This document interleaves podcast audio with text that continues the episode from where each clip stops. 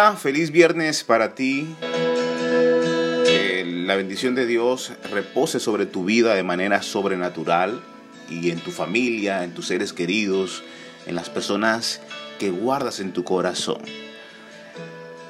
Que la sangre de Jesús sea el escudo protector de toda plaga, de toda tempestad y de todo este acontecimiento que vemos hoy en el mundo. Recuerda que la sangre de Jesús tiene poder y que en ella es nuestro mejor refugio. Y quiero regalarte un pasaje bíblico que encontramos en Santiago, capítulo 2, versículo 14, y su título dice lo siguiente, la fe sin obra es muerte. Hermanos míos, ¿de qué aprovechará si alguno dice que tiene fe y no tiene obra? ¿Podrá la fe salvarle? Hoy quiero darte la bienvenida a este podcast eh, hablando a través de la fe en este episodio y quiero que tal vez interactúes conmigo eh, a través de la plataforma digital de WhatsApp 322-281-5149.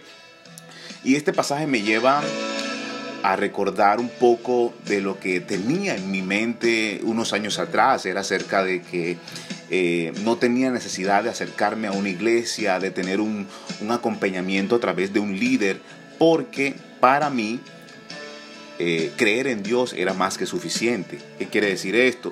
De que no necesitaba acercarme a una iglesia, no necesitaba acercarme a un lugar de atención eh, para poder escuchar la palabra, para poder recibir eh, por medio de una persona lo que Dios quería para mi vida.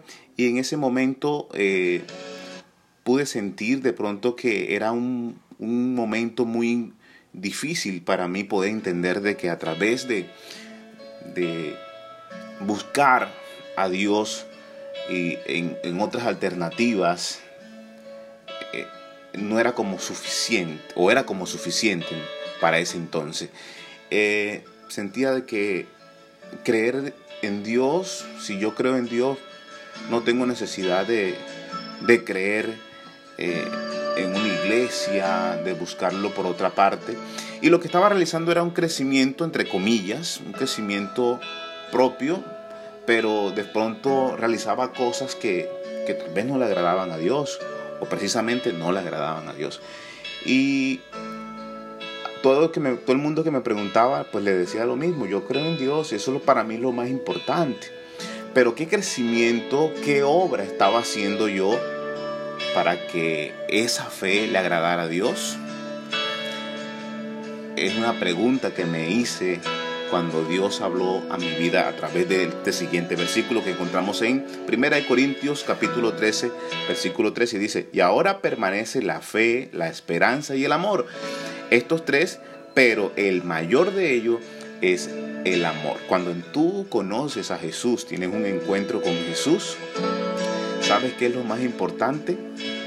De que en ese encuentro reconozcas también la obra que tuvo Jesús en este mundo.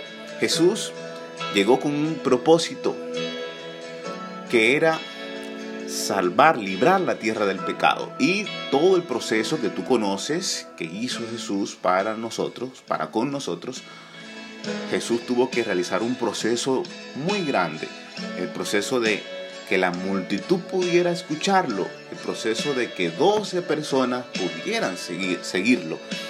Y todo esto, todo este proceso era una obra que se iba a rescatar, iba a rescatar Jesús del mundo para podernos dar a nosotros esa salvación genuina. Y precisamente muchos de nosotros que decimos que creemos a través de la fe, no cristalizamos esa fe en obra.